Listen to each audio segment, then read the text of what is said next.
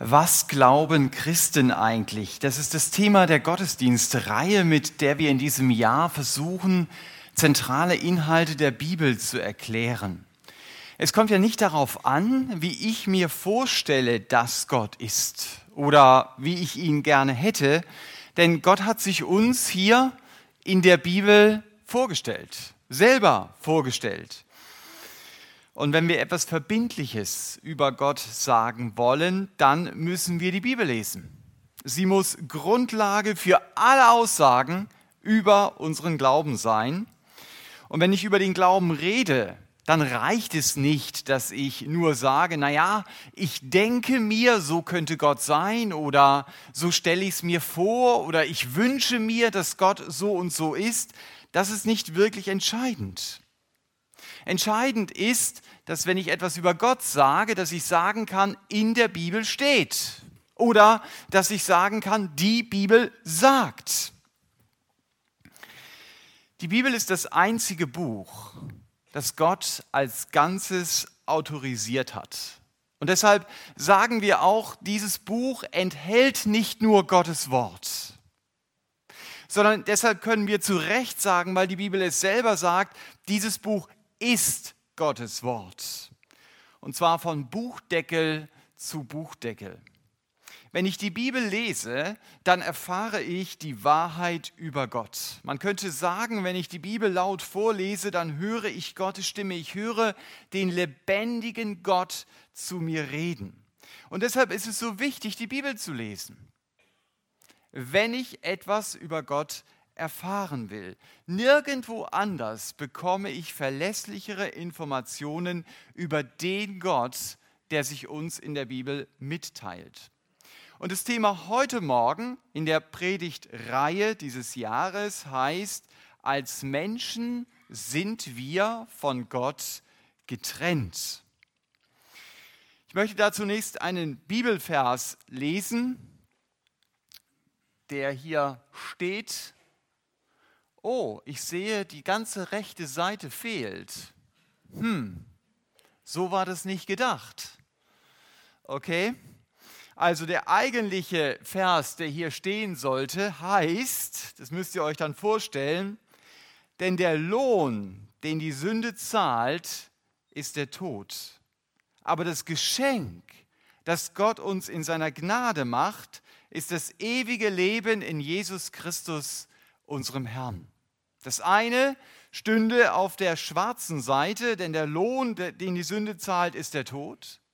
Und auf der weißen Seite stünde, aber das Geschenk, das Gott uns in seiner Gnade macht, ist das ewige Leben in Christus Jesus, unserem Herrn. Wer eine Bibel dabei hat, ist jetzt klar im Vorteil und kann das in Römer 6, Vers 23 nachlesen. Was bedeutet diese Schlussfolgerung, die der Apostel Paulus am Ende einer langen Argumentation aufführt? Also der Vers 23 ist der letzte Vers des sechsten Kapitels und vorher argumentiert er hin und her und das ist seine Schlussfolgerung, sein Fazit. Das bringt er auf den Punkt. Ich war vor einigen Wochen in Paris und dort bin ich auch den, in den Katakomben gewesen. Das ist das nächste Bild. Da, äh, das ist dann so, wie ich es mitgebracht habe, wenn es hier vorne erscheint. Wenn es hier vorne erscheint. okay, ich habe es vorhin schon gesehen. Es ist ein eigenartiges Gefühl, wenn man durch ein Tunnelsystem läuft, in dem Knochen und Schädel von sechs Millionen Toten aufgestapelt sind. Also unter den Straßen von Paris ist der Tod wirklich zum Greifen nahe. Buchstäblich, das kann man anfassen. Und die Überreste, die ich dort sehe, das waren alles Personen wie du und ich. Die haben alle mal gelebt. Ich sehe nur ihre Schädel und ich sehe nur ihre Knochen. Denn jetzt sind sie nicht mehr auf dieser Erde. Sie mussten gehen. Alle. Sie sind tot, ohne Ausnahme. Und wenn man in diesen Gängen dort unter den Straßen von Paris unterwegs ist, dann wird mir bewusst, mich wird das gleiche Schicksal treffen. Auch wenn ich es gern verdränge, damit setzt man sich nicht gern auseinander. Ich gehe auf den Tod zu. Und genau davon spricht der Autor in dem Text, den wir gerade gelesen haben. Also Sie merken, die Bibel ist kein Buch für Romantiker oder für Menschen, die auf der Suche nach religiösen Gefühlen sind. Nein, die Bibel ist ein Buch für Realisten, die auf der Suche nach einem Ausweg sind, am Ende meiner Lebensstraße eben nicht in den Todesabgrund stürzen zu müssen. Und ich finde es sehr spannend, das haben wir im Rahmenprogramm schon gehört, dass die Bibel durchaus eine Antwort auf die Frage gibt, warum ist der Tod denn überhaupt auf dieser Welt? Warum muss ich denn sterben? Und da komme ich wieder auf den unvollständigen Bibeltext zurück. Der A, der ist jetzt vollständig. Wow. Unser Text sagt also, der Tod ist der Lohn für die Sünde. Man könnte auch sagen, der Tod ist die Auswirkung der Sünde. Weil es Sünde in meinem Leben gibt, deswegen gibt es den Tod. Wenn es theoretisch jemanden geben würde, der keine Sünde in seinem Leben hätte, der müsste dann auch nicht sterben. Ist logisch, weil die Ursache die Sünde fehlt. Deswegen ist auch die Folge, der Tod, nicht da. Was aber ist Sünde? Wenn man die Frage stellt, dann bekommt man sehr oft die Antwort, naja, Sünde, das ist stehlen, lügen, jemanden umzubringen, also Dinge zu tun, die zum Beispiel gegen die zehn Gebote Gottes sind, die Gott uns gegeben hat. Diese Antwort ist nicht falsch aber sie konzentriert sich auf die Symptome. Sie greift nicht das Problem selbst an. Wenn jemand seine Mitmenschen anschreit und schlägt, dann ist das schlecht. Ich glaube, da sind wir uns hier einig. Aber dieses asoziale Verhalten ist nur ein Symptom. Und hinter diesem Symptom muss eine tiefer liegende Einstellung liegen. Also wenn ich diesem Schläger wirklich helfen möchte, dann muss ich tiefer graben. Ich muss mich mit meiner Einstellung beschäftigen und herausfinden, warum reagiere ich, warum reagiert er in diesem Fall denn so asozial. Und genauso ist es mit der Sünde. Mein falsches Verhalten kommt aus einer tieferen Einstellung. Und diese tiefere Einstellung die heißt, ich bin mein eigener Herr. Ich habe Gott nicht wirklich nötig. Ich kann sehr gut ohne ihn leben. Das ist meine Haltung. Und wenn diese Haltung mich bestimmt, dann ist es logisch, dass mich Ziele bestimmen wie Beziehung, Karriere, Anerkennung, viel Geld verdienen, mich zum Mittelpunkt meines Lebens machen, dann wird sich mein Leben logischerweise um diese Dinge drehen, weil ich selbst das Zentrum meines Lebens bin. Und die Bibel nennt diese Einstellung, ich mache mich selbst zum Herrscher in meinem Leben, Sünde. Das war ja unsere Frage. Was ist denn Sünde in unserem Text? Man kann dieses Wort Sünde auch mit Zielverfehlung übersetzen. Ich lebe an dem großen Ziel vorbei, das Gott mir gegeben hat. Er möchte diese tiefe Beziehung zu mir haben. Dazu bin ich geschaffen. Dafür bin ich gemacht. Und ich bin nicht dafür gemacht, im Tod zu enden, sondern diese tiefe Beziehung zu Gott zu finden. Aber ich habe sie offensichtlich nicht. Und deshalb sagt Gott zu mir, du bist tot für mich. Wenn die Bibel von Tod redet, dann meint sie nicht nur, mein Herz hört auf zu schlagen, dann meint sie eben im Wesentlichen, ich habe keine Verbindung zu Gott. Vielleicht kennen Sie Familien, die leben im Streit miteinander. Man spricht nicht mehr miteinander und sehr häufig fällt dann auch dieser Satz, du bist tot für mich. Und damit meine ich, ich will keinen Kontakt zu dir.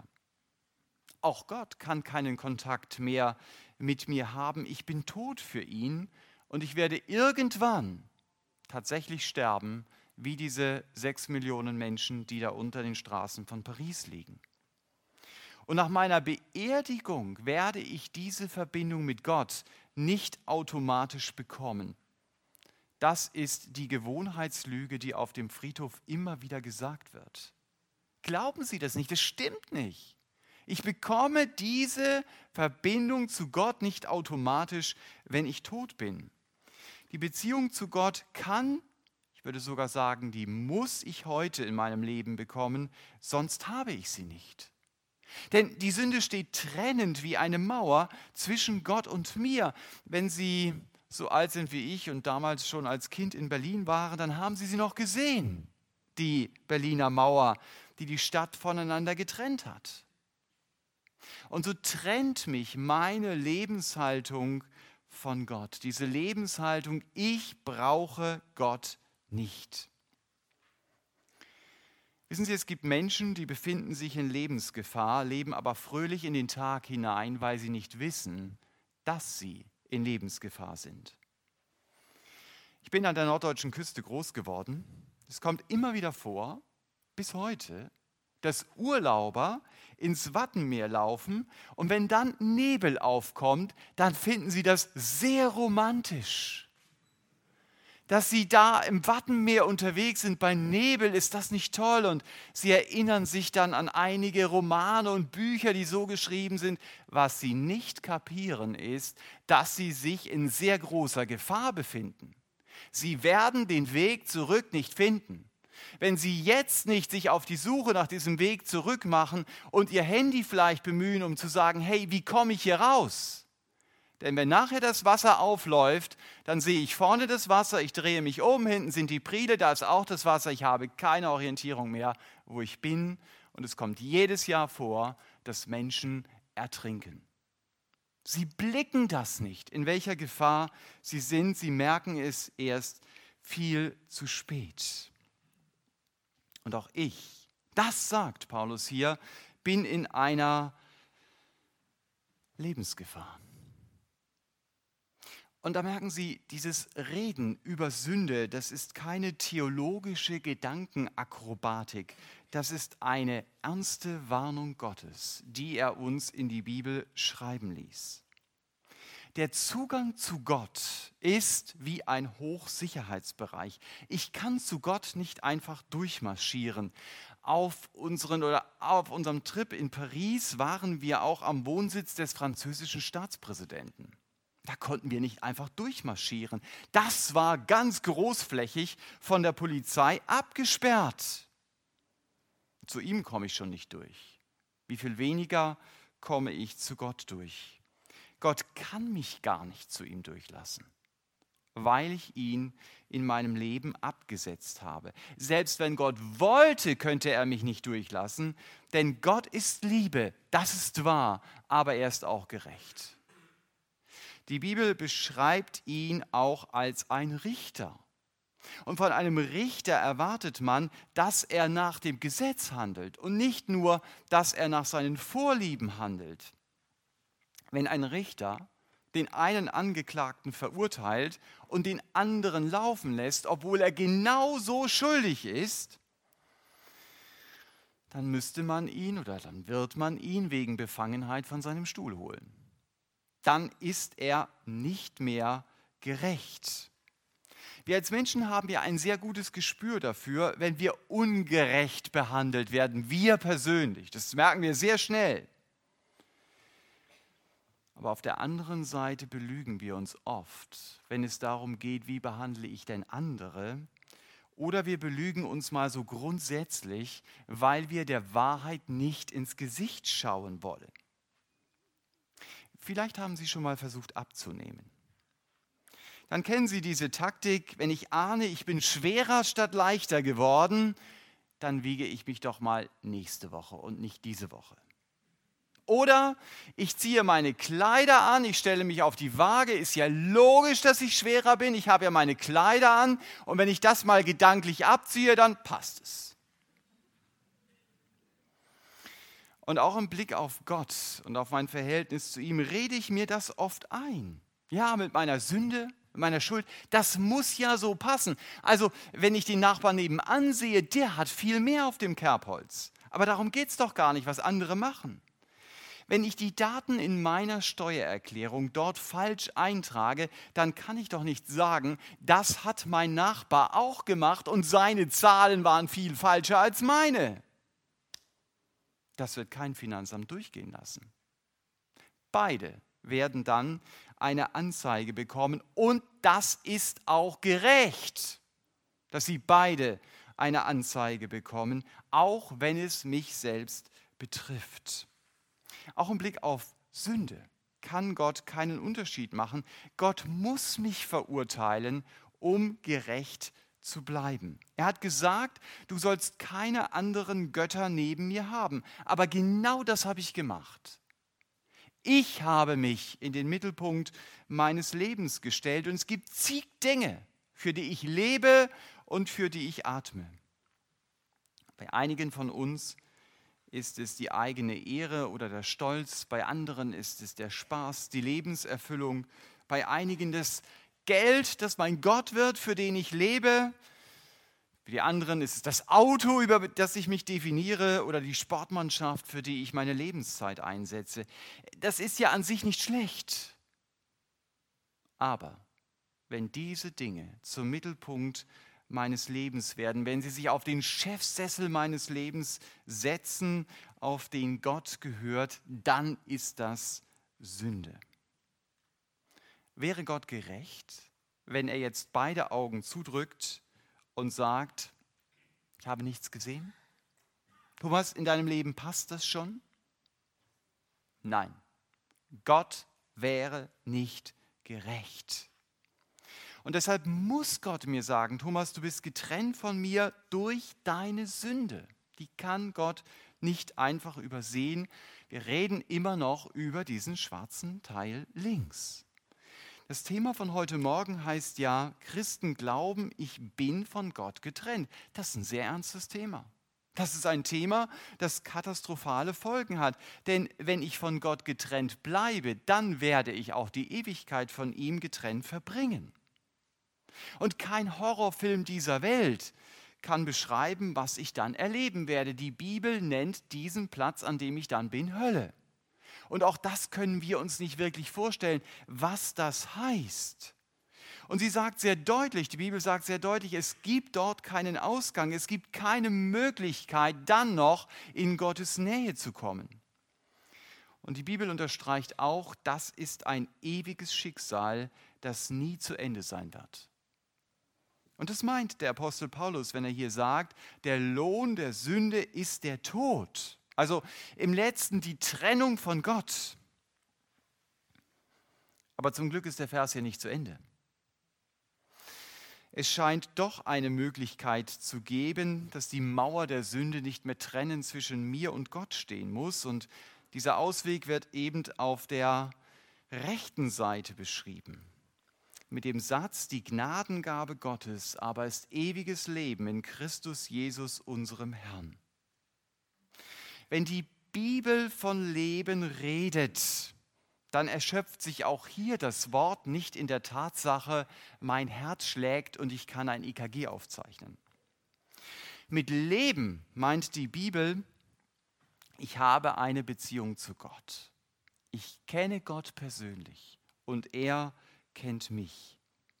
Das ist ein Unterschied, ob ich sagen kann, ich kenne unseren Bundespräsidenten, ich habe den schon mal gesehen, oder ob der Herr Steinmeier sagt, ja natürlich kenne ich den Jan, ja natürlich kenne ich die Julia.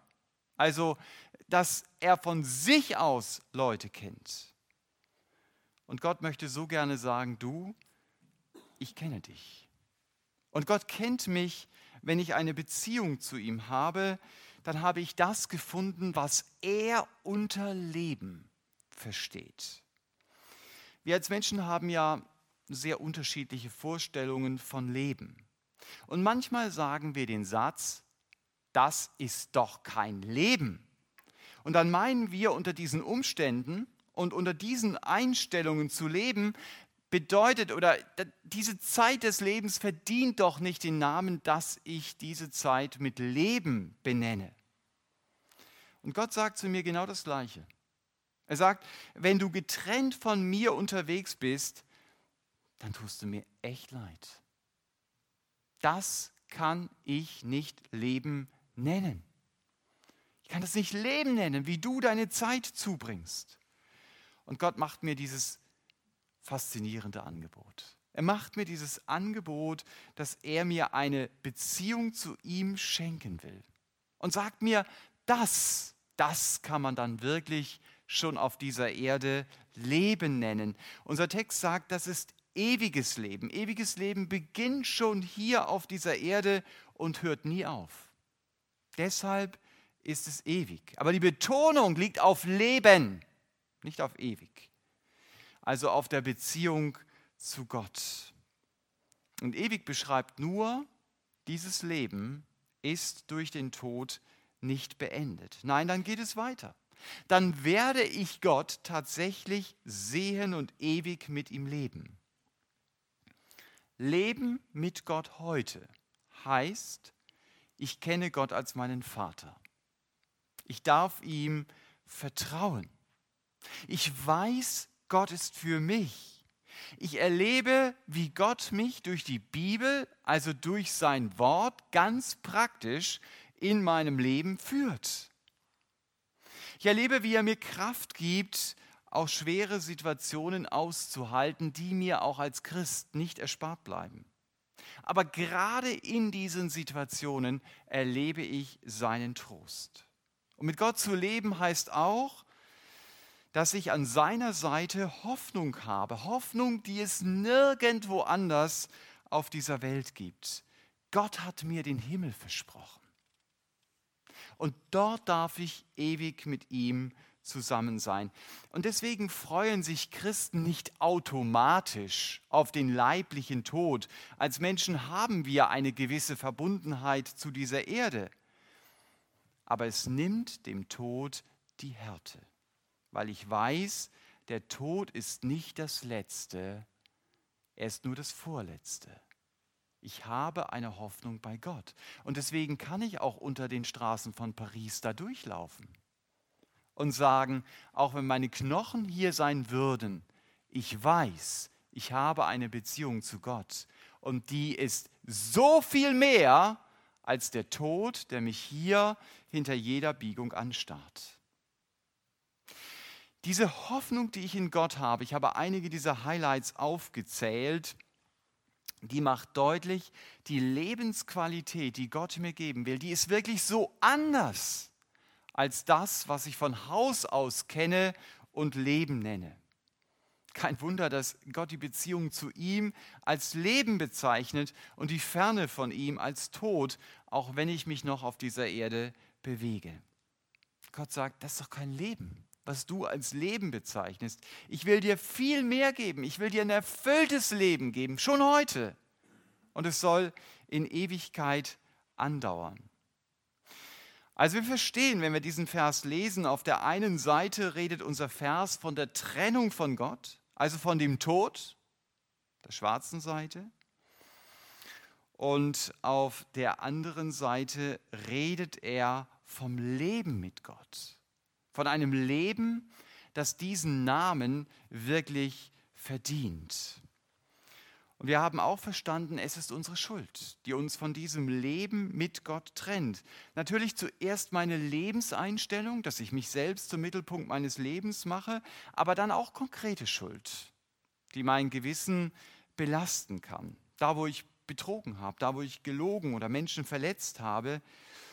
Manchmal ist es so oder sehr oft, man verdrängt diese Dinge, aber es ist wie bei so einem Wasserball weiß nicht, ob Sie es schon mal versucht haben, einen Wasserball unter Wasser zu drücken. Wenn ich etwas loslasse, dann kommt er automatisch wieder hoch. Und so kommen diese Dinge automatisch wieder in mein Gewissen zurück. Und die gute Nachricht ist, Gott hat einen Weg gefunden, um gerecht zu bleiben und doch meine Schuld zu vergeben. Und unser Vers hier redet von diesem Weg, wenn hier steht, die Gnadengabe Gottes ist Jesus Christus. Das haben wir hier gelesen. Jesus Christus ist der Weg zu einem Leben mit Gott. Der Weg. Es gibt keinen anderen. Die Bibel macht deutlich, Jesus selbst ist Gott. Das wird in seinem Alltag an einzelnen Szenen immer wieder deutlich. Da scheint es durch. Jesus kann Naturgewalten gebieten. Das kann kein Mensch. Er kann Menschen augenblicklich von Krankheiten heilen, die von ihren Ärzten schon lange aufgegeben worden sind. Und mit ein paar Broten kann er 5000 Männer speisen und, und, und. Es gibt viele Tatsachen, Berichte in der Bibel, die mir beschreiben, was Jesus getan hat und die mich erahnen lassen, er ist wirklich Gott. Und er selber hat nie einen Zweifel daran gelassen, dass er Gott ist, genau wie der Vater. Er sagt, ich und der Vater, wir sind eins. Und deswegen wollten die Juden ihn mehrfach mit Steinen totschlagen. Sie fanden das anmaßend. Und doch sehen wir in anderen Szenen, dass Jesus auch wirklich Mensch geworden ist, mit Beschränkungen, die Sie und ich kennen. Er hat Durst gehabt, er war müde, er hat emotionalen und körperlichen Schmerz empfunden. Und dieser Jesus Christus stirbt unschuldig an einem Kreuz. Die Bibel erklärt mir, er stirbt dort für meine Sünde. Als Gott hätte Jesus nie sterben können aber als Mensch erlebt er dort die Nacht der Trennung von Gott. Wenn wir die Berichte über die Kreuzigung lesen, dann spüren wir aus diesen Berichten förmlich die Nacht der Sünde. Es wird äußerlich Nacht.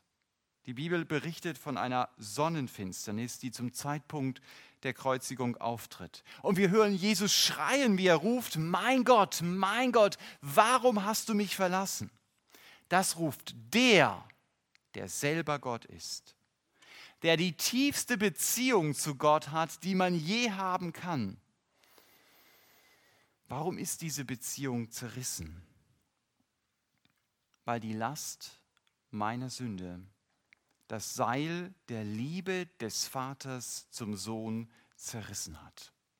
Weil Jesus in diesem Moment das erlebt, was ich erleben müsste. Sünde trennt von Gott.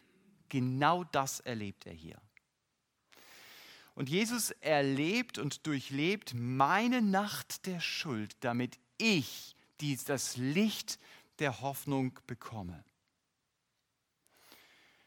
Ich persönlich stehe manchmal gedanklich vor diesem Kreuz und frage mich, warum, Herr Jesus, hast du das getan? Warum hast du den Himmel verlassen? Warum hast du es dir angetan, auf dieser Erde zu leben? Dagegen ist ja ein Umzug aus einer Traumvilla von Hamburg-Blankenese in die Slums von Kalkutta gar nichts. Was du getan hast. Vom Himmel auf die Erde zu kommen. Warum, Herr Jesus, bist du für mich gestorben und warum hast du diese Trennung von Gott erlebt? Du warst körperlich, du warst seelisch und du warst geistlich von Gott getrennt. Und die Antwort ist in Jesus, die wir in der Bibel nachlesen können, ist, weil ich dich liebe. Deshalb habe ich das für dich getan. Damit Gott dir gnädig sein kann, so sagt es unser Vers. Gnadengabe Gottes. Deshalb habe ich deine Schuld auf mich genommen. Ich bin, so sagt der Jesus es, die Gnadengabe Gottes, die dich vom Tod rettet und die dir ewiges Leben gibt. Und darüber kann ich persönlich immer wieder nur staunen. Gott kann mir gnädig sein, weil Jesus für mich starb. Das ist die gute Nachricht. Und dabei muss ich nicht stehen bleiben. Bei dieser Nachricht, ich darf weitergehen. Jesus starb nicht nur.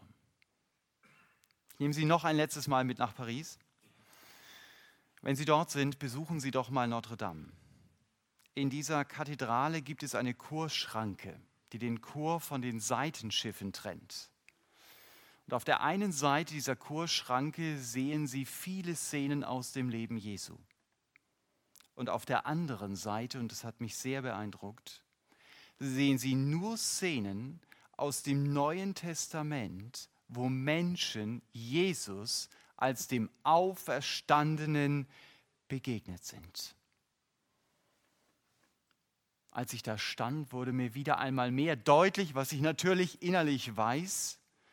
Die Auferstehung Jesu Christi ist keine marginale Erwähnung im Neuen Testament, sondern das absolute Zentrum. Das ganze Neue Testament und nicht nur die Evangelien berichten immer wieder davon, Menschen haben ihn gesehen, sie haben ihn angefasst, selbst die größten Zweifler, die meinen Namen tragen.